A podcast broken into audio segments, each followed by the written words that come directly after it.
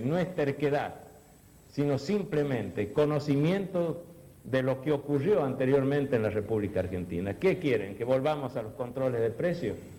Vayan a ver lo que sucede actualmente, lamentablemente en Brasil, donde ya han desaparecido los eh, alimentos fundamentales de la canasta familiar, de las góndolas y todo, casualmente por pretender controlar la economía. Hemos dispuesto una apertura económica, una economía popular de mercado y la vamos a seguir hasta las últimas consecuencias. ¿Y cuáles son las últimas consecuencias?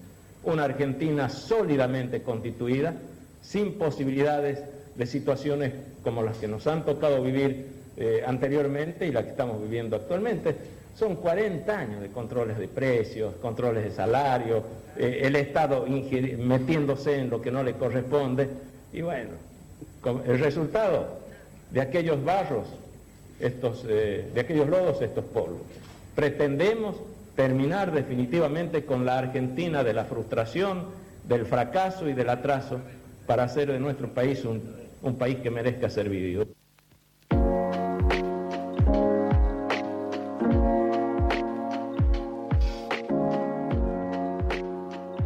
Andan, bienvenidos a un nuevo episodio de Un Café con la Historia. El objetivo de este podcast es analizar los aspectos menos conocidos de la historia, priorizando las fuentes y los datos. Discutimos los relatos, los mitos que se gestaron en el saber popular y en las instituciones educativas a lo largo del tiempo. Mi nombre es Mariana. Hacemos este podcast con Ignacio y Gilda. En el capítulo de hoy, como adelantaba el video del inicio, vamos a hablar del menemismo, especialmente de las políticas económicas y del desempeño de la economía en dicho gobierno. Sí, hoy nos toca el periodo contemporáneo más polémico tal vez y a menos de un mes de la muerte del expresidente Menem. Habrán notado el aluvión de mitos y algunas verdades, ¿por qué no?, en las redes sociales. Abrimos el debate con una pregunta. ¿Cómo llegó Menem al poder? ¿En qué contexto lo hizo? ¿Con cuáles propuestas? ¿Frente a qué adversarios? Sheila. Bien, vamos a tratar de hacer una especie de, recorrido previo a la asunción de Menem eh, ese 8 de julio de 1989. Una asunción que recordemos fue adelantada. No, el gobierno de Alfonsín no tenía más espacio para seguir, eh, había un descontrol económico, pero bueno, vamos por parte. Para hablar de la economía que va a recibir el presidente Menem, tenemos que decir que el gobierno de Alfonsín tampoco recibió una economía brillante. Recordemos que el conflicto de Malvinas de 1982 eh, no solo nos hizo perder argentinos y territorios, sino que también se hizo perder mercados. Mercado significa alejarnos de Europa, Estados Unidos obviamente, eh, a raíz de ese conflicto. O sea, nos dejó aislados. ¿Eso qué implicaba en la economía? Implicaba que no podíamos recurrir a ninguna ayuda en cuanto a préstamos o a algún tipo de facilidades. Comercio también. ¿Eso qué implicó? Que el Estado tuviese dos maneras de financiarse, impuestos y vía emisión monetaria. Ya sabemos la emisión monetaria, ¿en qué terminaría? Eh, una inflación galopante, que ya la veníamos teniendo de la década del 70, recordemos en el 73, 74, hasta Isabel, estamos hablando de las consecuencias de lo que fue Helbar y el Rodrigazo y en la dictadura que comienza a partir del 76 no fue mejor. Estamos hablando de algo de 100% anual. O sea, no nos olvidemos, un desabastecimiento y una inflación por las nubes. En ese contexto, Alfonsín va a tener, como ya dijimos, esas dos posibilidades de maniobrar, que es emisión monetaria y impuestos. Recordemos que todavía no tenemos a la FIP digitalizada y también los impuestos costaban cobrarlos. Teníamos una economía bastante estancada, cerradísima, creo que como en la actualidad, creo que nos parecemos mucho a, esa economía ochentosa. Entonces, van a surgir varios inconvenientes que vamos a dejar de pagar eh, intereses de la deuda externa, más aislados todavía, ni siquiera en vistas de poder solucionar con el Fondo Monetario. Y entonces va a surgir en el 85 una, medida que apunta a Fonsina a estabilizar y a poder llegar a negociar créditos en el exterior, que es el Plan Austral, 1985.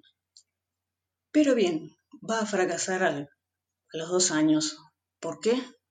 Porque una de las medidas que estaba incluida fue la que menos se cumplió, que es la disciplina fiscal. Un Estado impagable que seguía financiándose con emisión monetaria. La inflación nunca se dio. Entonces, esto va a ser eh, el fin de lo que podría haber sido la única medida que podía haber dado un respiro a Alfonsín. Ya para fines del 88, prácticamente la venta de dólar se termina, esta venta libre que, que tanto los argentinos aprendimos a, a saber cómo, cómo ahorrar y cómo ver a, futuro. Y para el 89 vamos a tener ya un banco central sin dólares, prácticamente se va a cerrar con feriado bancario, van a empezar a, a, ver la manera de poder frenar esa, esa grieta de por donde se iban todos los pocos dólares que quedaban, pero no pudieron. Y ahí comienza lo que se llamó la hiperinflación. Estamos hablando de principios del 89. Hiperinflación la podemos definir, como algunos economistas suelen decir, como una, una seguidilla de, meses con inflación de más del 50% mensual. Se habla de que cuando Menem asume estamos hablando del 5.000%. Cifras astronómicas. Fíjense que el dólar, el dólar se vendía a 13 australes a fines del 88 y se llegó a vender a 650 para los primeros meses del 89. 13 a 650. O sea, imagínense lo que era. Desabastecimiento, obviamente eh, no alcanzaba el salario ni la jubilación, podría cubrir una canasta. Y empiezan, eh, rondando los primeros meses de mayo, antes eh, de la asunción de Menem, los famosos saqueos, saqueos que empezaron primero como protesta por los precios, porque el desabastecimiento, la gente no entendía mucho realmente quién tenía la mercadería o si no había. El tema es que no alcanzaba y no había mercadería. Empieza en las provincias hasta que llega al mes, el mes de mayo del 89, al Gran Buenos Aires. Esos saqueos costó la vida de 14 personas y cientos de detenidos. Estamos hablando de muertes directas de la crisis, después están las otras que nunca, nunca fueron contadas. Y también no olvidemos que el gobierno de Fusín sufrió varios intentos, eh, alzamientos eh, por parte del ejército que protestaban por cómo se investigaban los delitos de lesa humanidad en la dictadura militar bueno, de hecho, no solo eso, sino que en el 89, en enero precisamente, va a sufrir lo que se consideró el último ataque terrorista, el intento de acopamiento del Regimiento 3 de la Tablada, en donde los militares eh, defendieron como pudieron junto con la policía bonaerense. El dato curioso el día de hoy es que los militares que defendieron el cuartel se encuentran eh, acusados de delito de lesa humanidad por violaciones de derechos humanos porque supuestamente hay, hay dos terroristas desaparecidos que no se, lo, no se encontró nuestros muertos. Pero los terroristas, varios de ellos fueron indultados. Bueno, la justicia argentina. Bueno, en ese contexto ganan las elecciones Carlos Menem, que gana a Cafiero, Antonio Cafiero, quien sería el abuelo del jefe de gabinete de hoy, eh, no era esperado por el establishment, todos apostaban por, el gobernador de la provincia de Buenos Aires, pero no fue así. el contrincante, el Partido Radical, Eduardo Angelos, representaba el ala, vamos a decir entre comillas, liberal de lo que era radicalismo. Eh, Alfonsín estaría en la parte más tradicional de lo que es el radicalismo. Era la opción, tenían que ofrecer algo diferente a lo que se venía haciendo era gobernador en Córdoba, una provincia muy importante, tenía ese eslogan, se hablaba de corregir esto del déficit fiscal, que era uno de los principales, el principal problema. Lo demás, como quien dice, eran las consecuencias. Pues bien, Menem representaba al Partido Justicialista, no, no tenía un eslogan que dijese es diferente, hablaba de revolución productiva, apoyaba el trabajo, nada fuera de contexto. Como quien dice, cuando él asume, creo que fue decidiendo sobre lo que fue recibiendo y fue, fue implementando cambios fuertes, pero que no van a ser instantáneos. Pero según las declaraciones de varios eh, personajes protagonistas de esa época, ya estaba rondando en su cabeza, simplemente que no lo dijo en su campaña. Bueno, creo que este es el panorama crítico que va a recibir Carlos Mene como herencia. Sí, interesante también replantear un poco lo que es la renovación dentro del seno del partido eh, justicialista que va a llevar a la presidencia a, Carlos Menem. No hay que olvidarse que partidos justicialistas, o por lo menos sus dirigentes principales, pensaban que una vez que, había vuelto la democracia iba a ser el partido ganador de las elecciones, el partido donde la gran mayoría de la población se iba a volcar para restaurar el orden y la continuidad democrática, y sin embargo, en el 83 se encuentran con un baño de realidad, ¿no? que es la derrota a manos del doctor Ricardo Alfonsín. Esto va a generar dentro del peronismo un movimiento de renovación, que se va a llamar justamente la renovación peronista, para, bueno, una parte, cambiar un poco la imagen del peronismo, quitarle la dirección del partido político al sindicalismo, o por ejemplo Baldini, y volver a la dirección a políticos, digamos, más de carrera. También considero ¿no? que hubo un hartazgo a la manera en que estos sindicalistas o estos dirigentes peronistas se, eh, se manejaban, que también generó que se que perdieran las elecciones en el 83, ¿no? No, por ejemplo, está el famoso caso de Herminio Iglesias prendiendo fuego un tabú con los colores de la Unión Cívica Radical. Dentro de esto, renovación peronistas, surgen dos candidatos, como bien mencionaba Gilda, Antonio Cafiero por un lado y Carlos Agumenen por el otro. Primera vez, primera vez en el Partido Justicialista que su candidato se decide en elecciones internas. Eh, compiten estos dos candidatos, donde se pensaba una clara victoria de,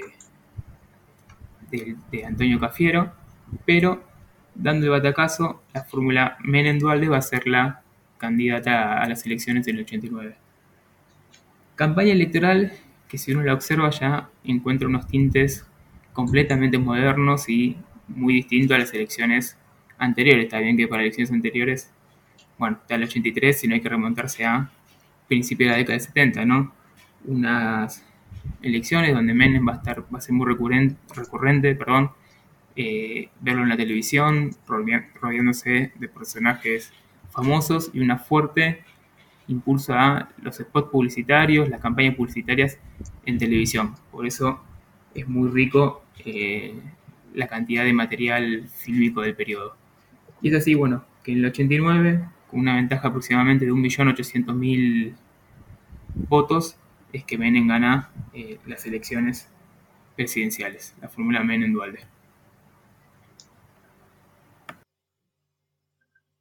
Bien, bueno, la verdad es que eh, ustedes reflejaron muy bien eh, los, el contexto de, de, la época en la cual asume Menem, así que solamente voy a resaltar los últimos meses del gobierno de Alfonsín, sí, solo voy a remarcar, ¿no?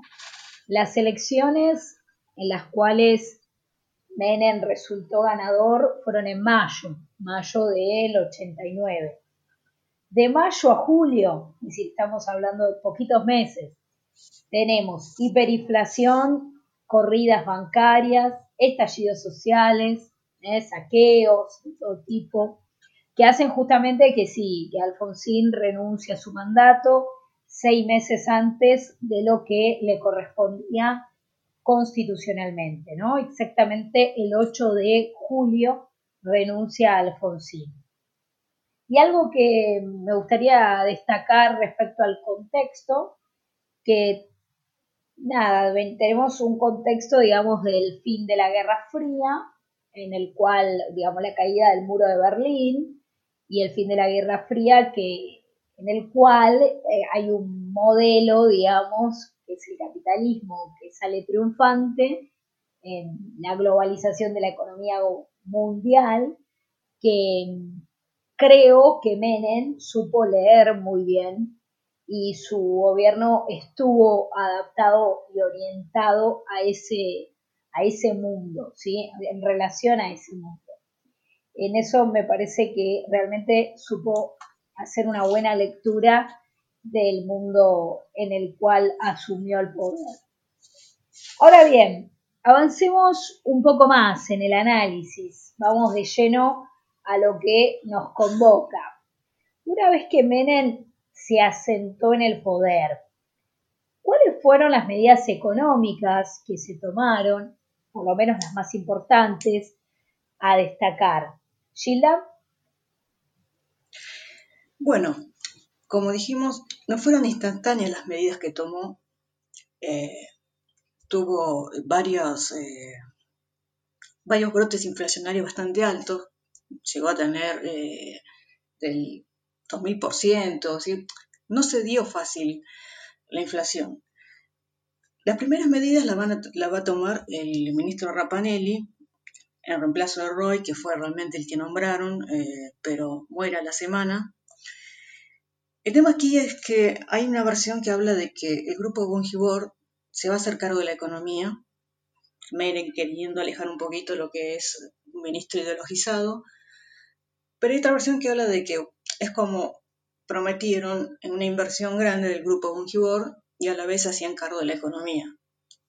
No tuvieron éxito, de hecho las medidas que podemos recorrer, de hecho hay entrevistas que lo certifican, tienen, eh, por ejemplo, una de las medidas como el control de precios. Sabemos que el control de precios desde los tiempos de la década del 40 no funcionaron y ni van a funcionar. Entonces eh, tuvieron que acudir a emisión monetaria. Recordemos, todavía no tenemos financiamiento. Detalle, volvemos a repetir, la manera de financiarse del Estado es impuestos y emisión, con una moneda que está llevando a, a su exterminio, porque la hiperinflación llega a su punto culminante cuando la moneda muere. El austral ya está en sus últimos momentos, pero Menem todavía no tiene todo el, plan que va a empezar a mandar al Congreso, que es la reforma del Estado, fundamental, porque ahí vienen las, las medidas que van a ocasionar que podamos llegar a tener financiamiento. Es lo más importante, tenemos un banco central vaciado que no va a alcanzar ni para cubrir las necesidades básicas de importación. Entonces recorre, recurre a este grupo Bungibor. ¿No tiene éxito? Bien. El siguiente ministro va a ser Herman González. Y ahí van a empezar a aplicarse las medidas que van a empezar a dar un resultado. Tampoco es inmediato. Recordemos que no se vendían más divisas con Alfonsín, hubo plazos fijos impagables, entonces se recurrió al plan Bonex. Plan Bonex lo que hizo fue darle a cambio de ese plazo fijo un bono a 10 años. ¿Qué podías esperar los 10 años para recuperarlo en dólares o podías venderlo? Eso era de acuerdo a la posibilidad de cada, eh, cada ahorrista. Recién con la aplicación de la reforma del Estado que implicaba la posibilidad de poder eh, privatizar, eh, poder producir regulaciones, recién ahí iban a empezar a aplicarse medidas que no eran las que había dicho Menem, es decir, no las dijo directamente, parecía un plan ortodoxo justicialista, pues no. Empezó con una reducción importante, eh, pero va a tener un, tiempo largo hasta que llegue eh, como ministro Caballo, quien va a proponer lo que, según Caballo ya se venía hablando, pero bueno, faltaba implementar y faltaba eh, los detalles. El plan de convertibilidad va a ser el caballito de batalla contra la inflación el que, va, el que le va a ganar. porque, como dijimos, la hiperinflación causa la muerte de la moneda. Pues bien, para una moneda nueva había que tener un programa nuevo, el cual implicaba una serie de requisitos. Entre ellos era la no emisión de moneda sin su equivalente en dólar. Eso significaba reducir drásticamente el déficit, hasta, hasta poder llegar a conseguir eh, financiación externa. Es algo que va a dar un punto de partida para muchas cosas más. Ya dijimos que la ley de lo que era la reducción del Estado implicaba eh, la privatización de 500 empresas. 500. Eso no solo traía capitalización, sino también traía inversión directa, o sea, divisas.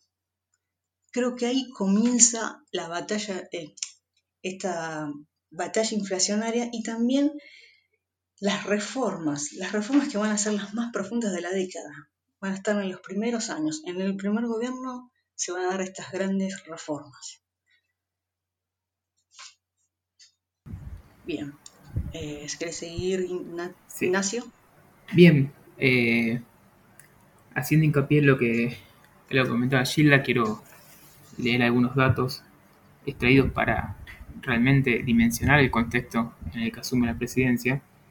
Datos extraídos de, de la página del Banco Mundial sobre el PBI de la República Argentina en la segunda mitad de la década del 80.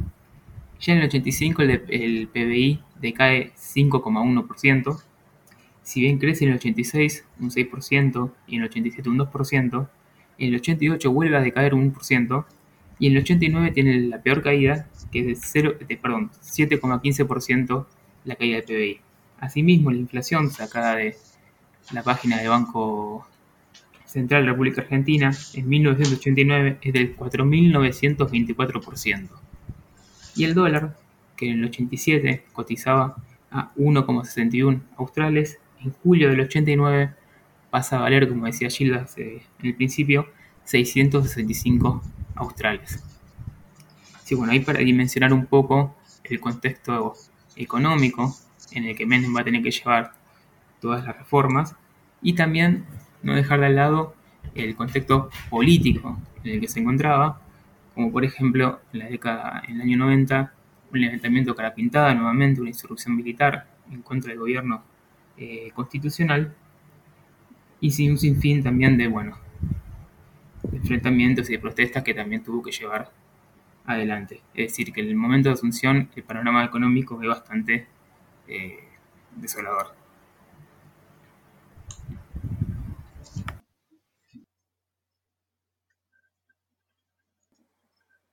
Bueno, para sintetizar lo que ustedes decían, de alguna manera, me gustaría resumir algunas de las cuestiones fundamentales que caracterizan la parte económica del gobierno menemista, que tienen que ver con una idea de economía de mercado, ¿no? algo de apertura comercial, la libre circulación de capitales, las privatizaciones de empresas públicas que generaban pérdidas, eh, algunas de las empresas privatizadas fueron Somisa, Petroquímica, IPF, Obras Sanitarias, Gas del Estado, Telecomunicaciones, Ferrocarriles, que lo tratamos en el primer capítulo, mínima intervención, eh, se dio una mínima intervención estatal en algunas cosas y un cierto equilibrio fiscal. Algunas cosas después con el tiempo se fueron modificando, pero con la ley de convertibilidad hubo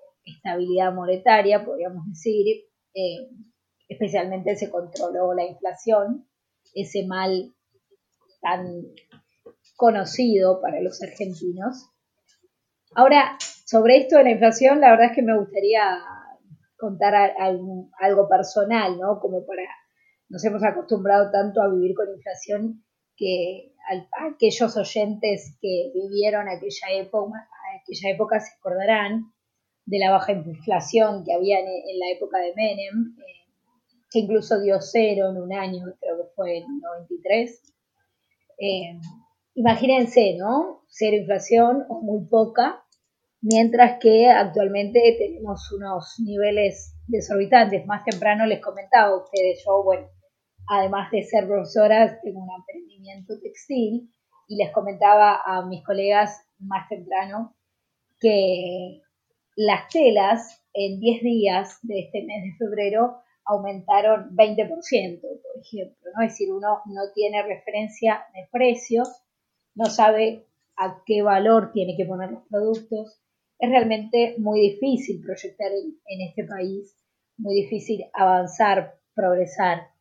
Imagínense que en esta época de Menem pasaba lo contrario en ese sentido.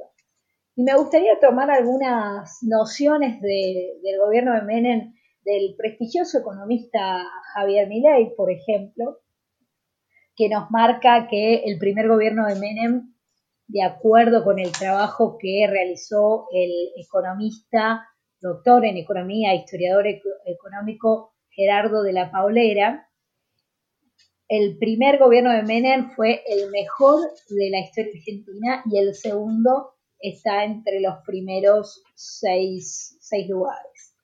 ¿Por qué? ¿Qué es lo que hizo Paulera para decir esto? Bueno, testió el índice de presión macroeconómica de la historia argentina y le, dan, le da que Menem está dentro de esas posiciones.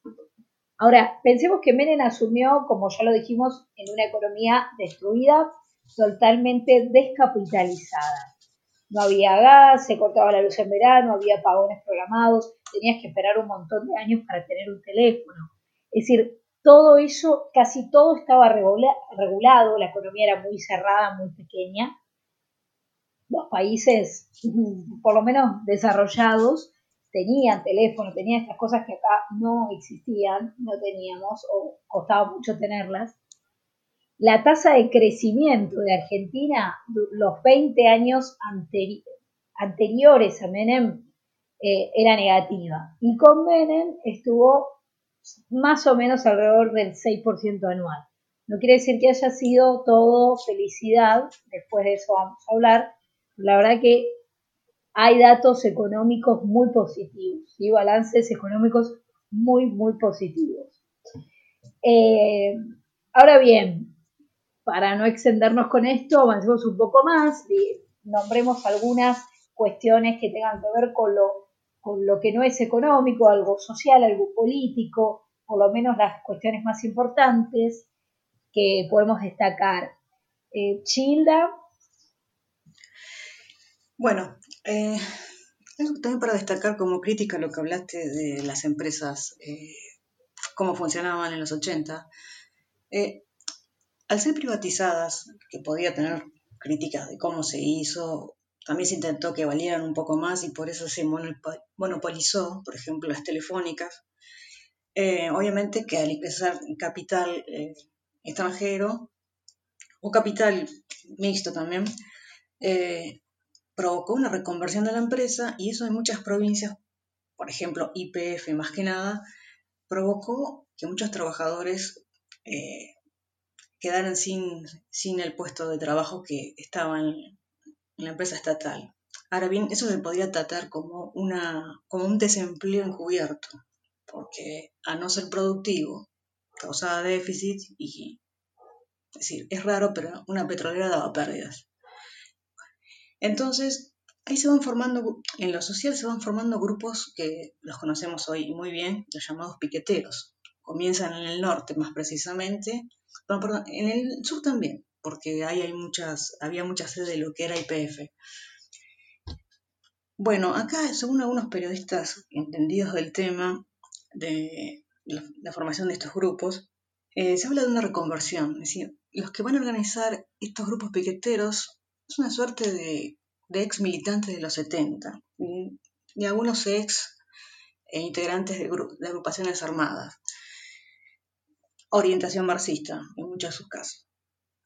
Eh, eso en lo social, eso va a comenzar, si bien el desempleo va a tener un número interesante, no se va a acercar nunca a los números que vemos hoy, porque hoy también tenemos un poco la estadística con una sombra que tiene que ver los planes sociales, que en ese entonces todavía no estaban. Van a empezar en la provincia de Buenos Aires, van a empezar cuando, cuando Dual le gana la provincia, Porque hay una reforma que siempre se le critica, eh, que no la realizó, que es la reforma laboral.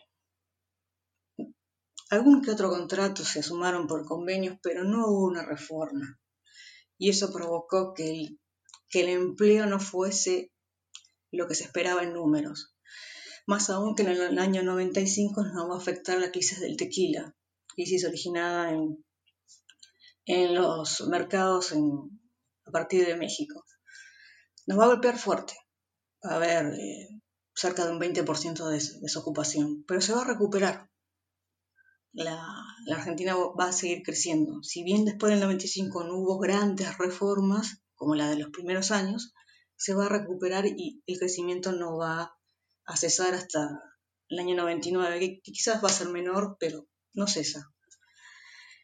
Después, para eh, criticar también en este sistema de, privatizaciones, por ejemplo, se compara siempre eh, las AFJP, las pensiones que se, que se privatizaron, es decir, hubo una mixta, jubilaciones estatales y jubilaciones que podías ingresar a un sistema de capitalización. No es igual al del sistema chileno, que esa también fue otra crítica, porque la FJP no podía invertir en lo que le parecía un buen negocio, tenía que hacer ciertas, ciertas cosas, títulos públicos y otro mercado que era, era bastante chico en realidad. Esa ley se hubiese modificado en vez de estatizar, pero bueno, se eligió hacer eso dentro del siglo XXI. Y bien, en lo social, como dijimos, los planes van a comenzar con, la era Dualde en la provincia. Dualde va a renunciar y va, a ser candidato a gobernador y lo va a ganar. Obviamente esos planes sociales van a ser un porcentaje minúsculo, no ni en comparación a lo que tenemos hoy. Pero comienza a ser como eh, la ayuda social más directa que, va a dar el gobierno. Eh, como, como ya mencioné, no va a haber reforma laboral y las grandes reformas van a frenar en el segundo mandato. Bien, Ignacio. Sí, yo un punto que quiero destacar de, del minemismo en los noventas es la reforma de la constitución del 94. Primero, bueno, que fue una reforma consensuada entre los dos partidos mayoritarios desde entonces, justicialista y la Unión Cívica Radical, más allá que muchas de las aristas del Pacto de Olivos permanezcan en secreto o se haya hecho mucha mitología alrededor de ese pacto, hubo un debate político, interpartidario, con, también con partidos más chicos, sumamente interesante y que introdujo, eh, cambios para mí, bueno, bastante relevantes y que permite una actualización del sistema político en Argentina. Entre ellas, me cabe destacar la introducción de mecanismos de participación directa en la democracia, como la iniciativa popular o la consulta popular, y la ampliación de ciertos derechos, como por ejemplo la, los derechos al consumidor, los derechos del medio ambiente, que antes no se encontraban eh, presentes en la misma.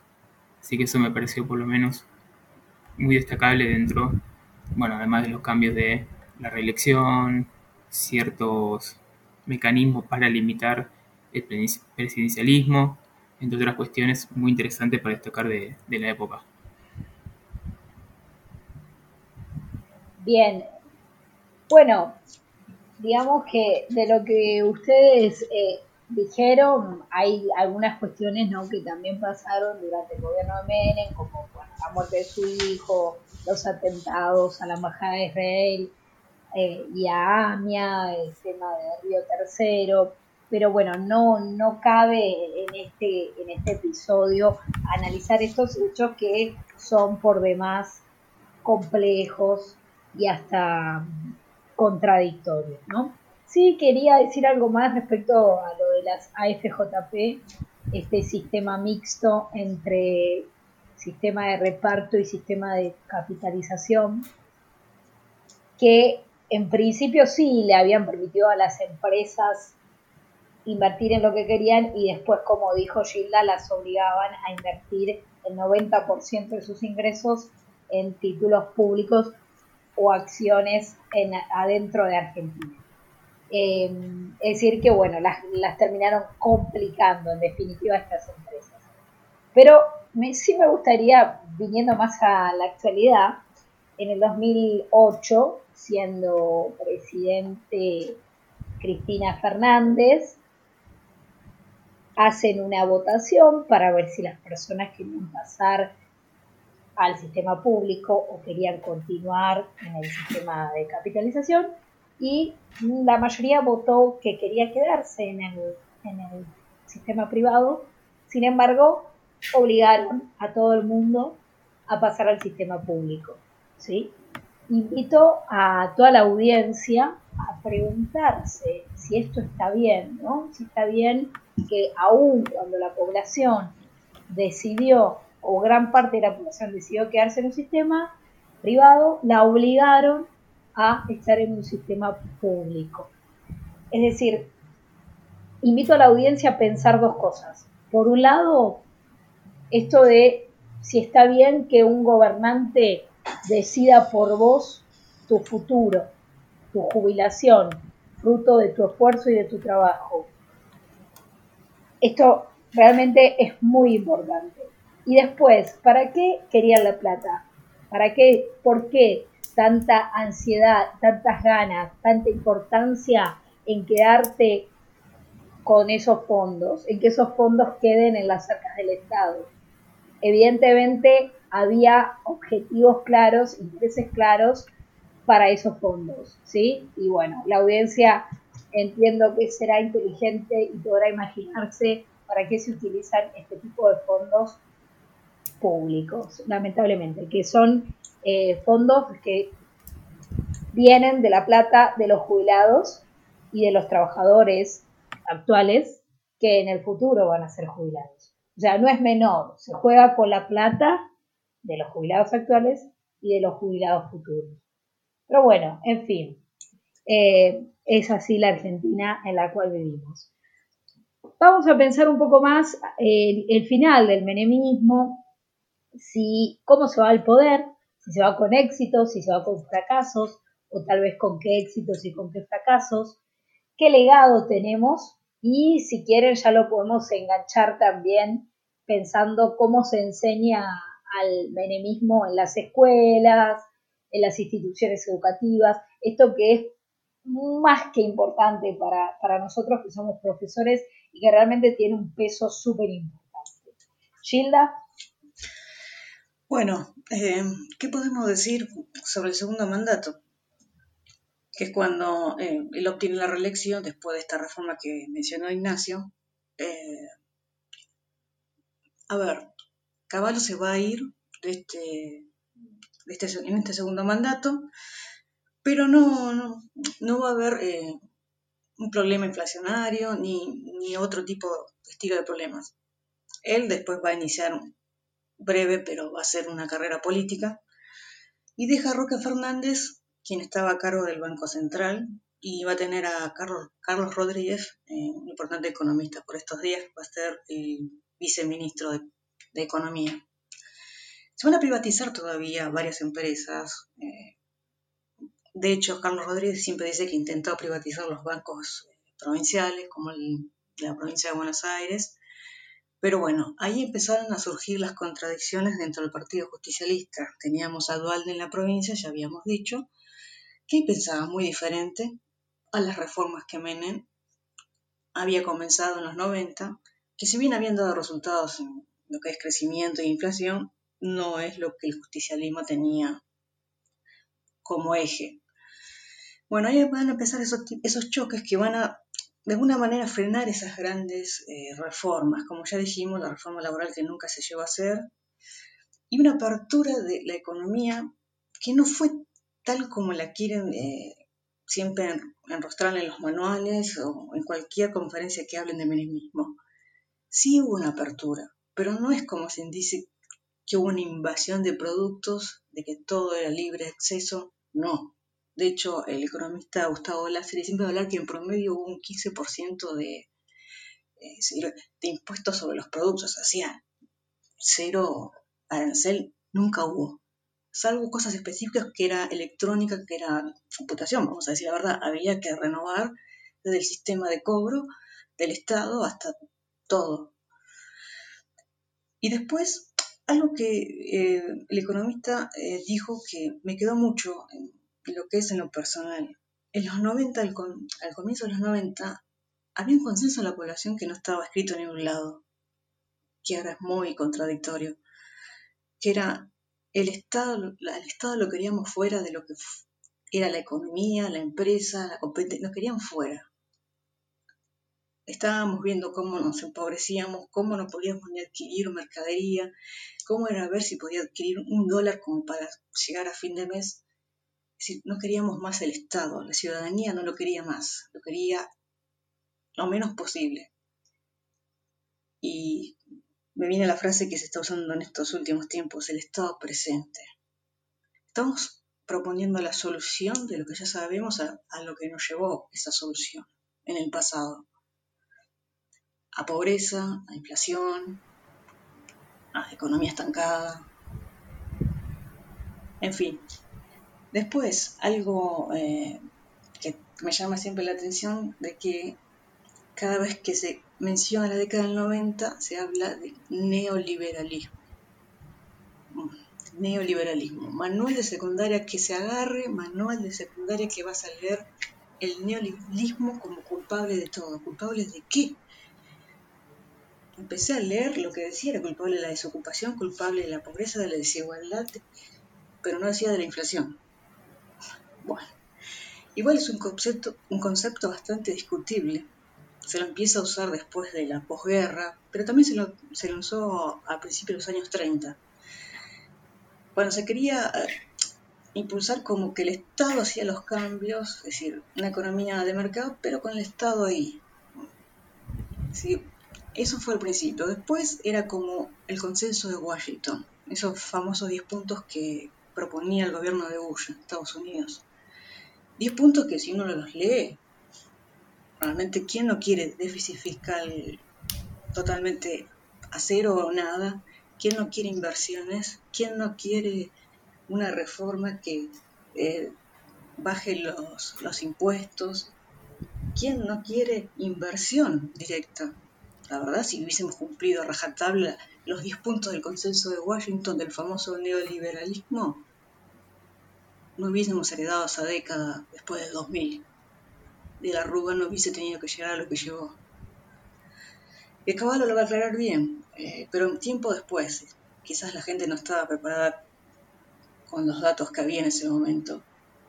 Gran culpable de, que la convertibilidad haya fracasado en el sentido de que no, no se le aplicaron los correctivos para que eso fuera duradero, fue el déficit de las provincias, ese famoso pedir préstamo y se devolverá cuando se pueda. Si no se puede, se seguirá pidiendo prestado.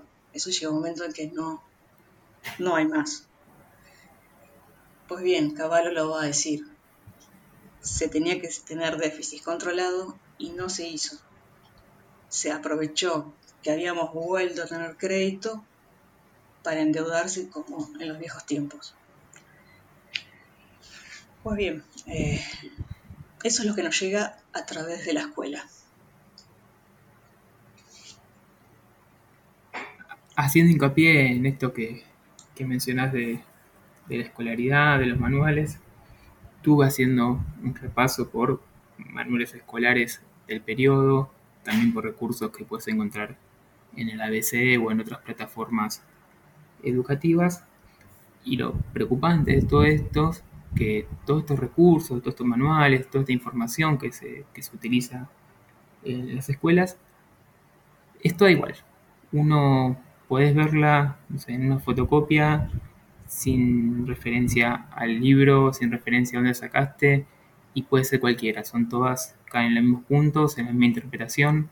Como mencionaste, el gobierno de Menem fue un gobierno neoliberal que adoptó el consenso de Washington por presiones de Estados Unidos, las relaciones eh, carnales con los Estados Unidos, donde, y yo me acuerdo una frase tuya que dijiste eh, en la primera primer encuentro, cuando mencionamos muy por encima del gobierno de Menem, que se lo acusaba de vender las joyas de la abuela. El gobierno de Menem fue el gobierno que privatizó y cerró las empresas en Argentina, que dejó gente sin empleo, que destruyó la economía, etcétera, etcétera. Bueno, fue un poco la idea de mostrar con el podcast que esto, por supuesto, no es así. Eh, pero otro punto que me llamó poderosamente la atención fue cuando trata el tema de los indultos. Los indultos que eh, la presidencia de Menem hace tanto a militares condenados por crímenes en la última dictadura militar, pero también indultos que da a líderes y combatientes de las guerrillas, del terrorismo eh, guerrillero, que en estos manuales, en estos recursos, son mencionados muy al pasar, son mencionados muy de manera secundaria, ¿no? fundamentalmente hincapié en los indultos hacia los militares, y me quedó algo muy marcado, que es que dice que los indultos a los líderes montoneros sirvieron solamente para validar la teoría de los demonios. Es decir, que estos indultos a los líderes montoneros sería como una especie de conspiración para de alguna manera no validar esa teoría, que la verdad cuando la leí no, por lo menos a no entendí a dónde quería apuntar con esto ni, ni qué es lo que trataba de decir, pero eh, vuelvo a insistir, lo que más me preocupa de todas estas cuestiones es que todo este recurso, toda esta información que se usa para, educar a, nuestros jóvenes es toda igual y no admite ningún tipo de, de opinión distinta ni nada que, permite, que llame a la reflexión sobre, sobre este tema. Bueno, para resumir un poco lo que dijeron ustedes, mm, me parece importante bueno, destacar que además del aumento de la deuda que vamos a tener durante el menemismo y también el aumento del gasto público, los casos de corrupción. Eh, me parece importante tomar el análisis que hace el economista José Luis Espert sobre el menemismo. ¿sí? Por ejemplo, algunas cuestiones claves eh, sobre la economía ¿no? del menemismo. Por ejemplo, que esto de la apertura comercial que es cuestionable ¿En qué sentido? Bueno, los tratados de comercio que se firmaron, como por ejemplo el tratado de comercio con el Mercosur, no era muy ventajoso. ¿Por qué? Porque los países firmantes tienen estructuras productivas similares a la nuestra. Es decir, que el comercio es más ventajoso, va a ser siempre más ventajoso cuanto mayor sea la diferencia de lo que producen los países. Algo que también quedó del menemismo, que se repite también en lo que se enseña sobre menemismo en las escuelas y en las instituciones educativas, es el tema de las importaciones, ¿no? Que dicen que mataron a la industria nacional. Y lo que nos dice Esper sobre esto es que no es por la apertura comercial que hubo un perjuicio, sino por el atraso cambiario. Al igual que esta vez digamos, el problema de la, crisis, en este caso no, no fue la inflación, sino que fue la deuda eh, que usaron para financiarse y que no bajaron el gasto público. O sea, es importante resaltar que la crisis no tiene que ver con la apertura comercial, sino por el déficit fiscal. Esto es muy importante resaltarlo con mayúsculas y resaltador eh, ¿sí?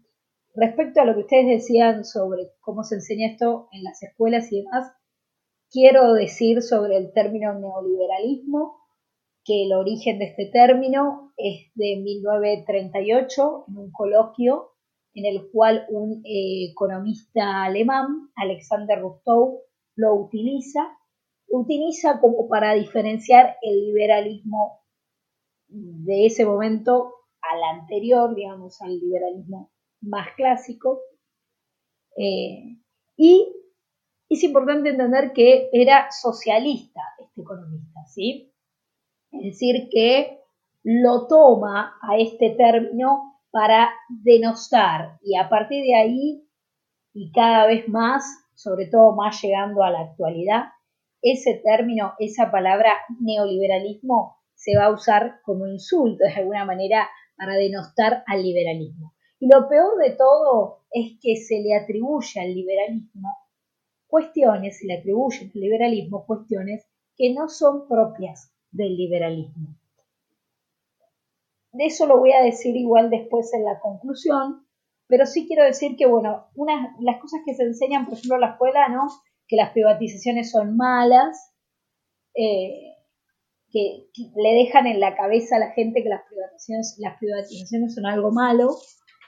Recordemos que eran empresas que daban pérdida, ¿no? Y recordemos que le hacemos pagar con impuestos a todos, incluso a los pobres, empresas que no servían, como pasa también en la actualidad. Y lo peor de todo es que, bueno, la plata es nuestra, la ganamos nosotros con nuestro trabajo, y cuando va a manos del Estado y, y los gobernantes deciden qué hacen con nuestra plata, digamos, pensemos, ¿quién mejor que nosotros mismos para saber qué necesitamos y qué es mejor para nuestras vidas. ¿Es mejor dejárselo en manos de los gobernantes que lo terminan gastando en corrupción, en clientelismo para darle votos, para que les des votos? ¿O es mejor que lo tengamos en nuestras manos, el dinero que nosotros mismos generamos? ¿Sí? Esto me parece que vale la pena pensarlo porque una de las cosas que se enseña ¿no? es esto de las, que las privatizaciones fueran malas, que tal vez no se hicieron de la mejor manera tal vez no se usaron de la mejor manera lo que se recaudó de esas privatizaciones. Pero eso es una cosa y decir que privatizar algo es malo es algo muy diferente. ¿sí?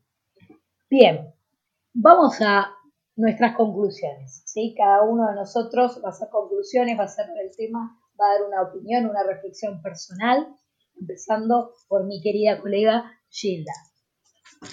Gracias, Mariam. Bien, eh, conclusiones como para ir cerrando un poco lo que tratamos hoy. Eh, con respecto a los indultos, de lo que habló Ignacio, eh, podemos estar de acuerdo o no, pero no podemos negar que fue una visión integral nuestra división, de nuestro problema de la década del 70, de ese, de ese baño de sangre que, que nos enteramos años después que los juicios de Alfonsín sacaron a, relucir, eh, fue muy importante. Eh, fue un indulto, como, como dijo Ignacio, que si uno ve los manuales de secundaria, pareciera que indultó solamente a, los militares, pero bueno, estará en el deber de los profesores de historia eh, que esto quede claro para los jóvenes que, que ni siquiera llegaron a conocer a Menem. Eh, se murió y hay chicos que van a empezar el secundario que ni van a registrar quién es Menem. Por eso es muy importante siempre los datos. Otra cosa, eh, hay un consenso que, que me gustaría que volvamos a tener como sociedad, que es el consenso de que el Estado en todos lados no es muy eficiente y cuesta y eso nos cuesta crecer, nos cuesta inflación, nos cuesta un montón de cosas, nos impide eh, crecer como desarrollarnos en este país. Lo entendimos ahí, o se entendió en, esa, en ese hecho que se llamó hiperinflación. ¿Hay que llegar a otra hiperinflación para entender eso? Eso es lo que me preocupa.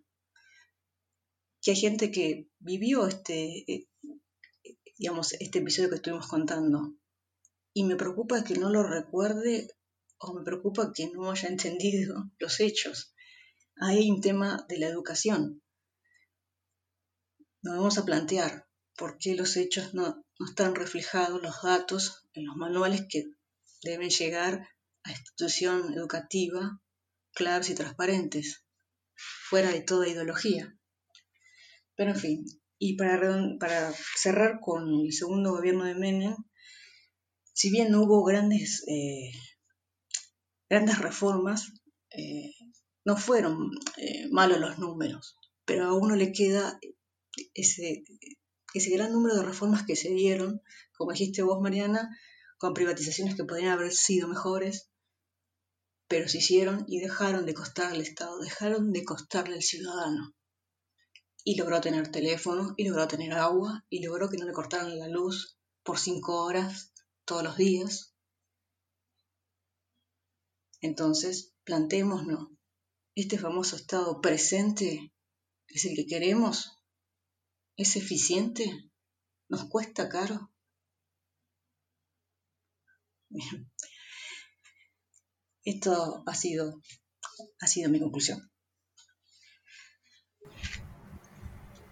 Bien, por mi parte, eh, me gustaría solamente comentar brevemente que, por lo menos lo que yo siento al estudiar este periodo, repasarlo, es que por lo menos se vio un gobierno que encontró los problemas que quejaban a la economía, a la sociedad en su conjunto, y trató de solucionarlos con una política económica distinta a lo que se venía haciendo. Y no, como vemos repitiendo en los últimos por lo menos 20 años, pero si vamos más atrás también, que los problemas siempre son los mismos y las soluciones, entre comillas, que se practican, eh, lo único que hacen es agravar cada vez más los problemas. No en vano, año tras año, los índices de pobreza, de desocupación, por más que los maquillen como los maquillen, son cada vez más altos. Así que eso me parece eh, cuanto menos destacable. Bueno, a mí me gustaría cerrar pensando, reflexionando sobre el mito más difundido sobre el menemismo, el que dice que fue neoliberal, es decir, lo enmarcan dentro del liberalismo y en sentido peyorativo, como dijimos anteriormente, como un insulto, ¿no? Si bien fue lo más parecido al liberalismo que tuvo Argentina, podríamos decir quizá desde 1916, esto no es así, si esto no es así, no es que fue lo más liberal del planeta. ¿Por qué? Porque aumentó el gasto público, como ya mencionamos más, más atrás, no solo ese gasto público aumentó por los intereses de la deuda, sino también que aumentó el gasto primario. La deuda pública aumentó 75% entre 1993 y 1999, representando el 43% del PBI. Cuando la deuda no alcanzaba para cubrir los gastos, el gobierno recurrió, por ejemplo, a aumentar los impuestos, como el IVA, que pasó del 16% al 21%, aumentó la presión fiscal hacia el final de gobierno. Las privatizaciones obviamente tuvieron que ver también con la corrupción, la mencioné atrás, más atrás. Y digamos, un aumento, un, perdón, un gobierno que aumenta el gasto público, que toma deuda, que aumenta impuestos, no puede ser llamado liberal con todas las letras. Recordemos que el término neoliberalismo, como dije, es un invento de un economista socialista y que es usado por los enemigos, digamos, del liberalismo para denostarlo. ¿Por qué será que odian tanto al liberalismo? Creo que especialmente porque si se hicieran las cosas como propone el liberalismo, no habría espacio tal vez para tanta corrupción, para tanto clientelismo, nutrientes tan esenciales de los gobiernos contemporáneos. Lo más triste también en este sentido es lo que se enseña en la escuela, cómo se tergiversa la realidad. Se acostumbró a las personas de este país a relacionar, por ejemplo, la palabra ajuste como algo malo, cuando muchas veces es necesario, ya que si uno gasta más de lo que genera en ingresos, obviamente que te vas al tacho, pasa en cualquier economía familiar. Bueno, eso mismo le pasa a los estados. A veces es necesario ajustarse y no tiene nada de malo. Entonces, como decía también Gilda, lo que decía Ignacio, me gustaría invitar a la audiencia a volver a pensar el rol del Estado. En la actualidad tenemos un Estado enorme que se mete en todo, e interviene en absolutamente todo, y sin embargo tenemos un 40%, 50% de pobreza, una inflación galopante, una mala calidad de vida, falta de libertad en muchos sentidos y bueno, podemos, la lista es muy larga, ¿no? Em, entonces, volvamos a pensar. ¿Queremos tanto Estado presente? O tal vez sería mejor que el Estado se ocupe de algunas cosas y no de todo, y no nos maneje la vida. De Yapa, les vamos a dejar un recorte de un audio de Cristina Fernández, en el cual defiende al menemismo cuando era parte de dicho gobierno, en el cual también critica el tamaño del Estado, fíjense. Así que piensen, ¿no? La poca memoria que tiene la población y además la hipocresía que tienen los políticos, que hoy parece que no tuvieron nada que ver, ¿no?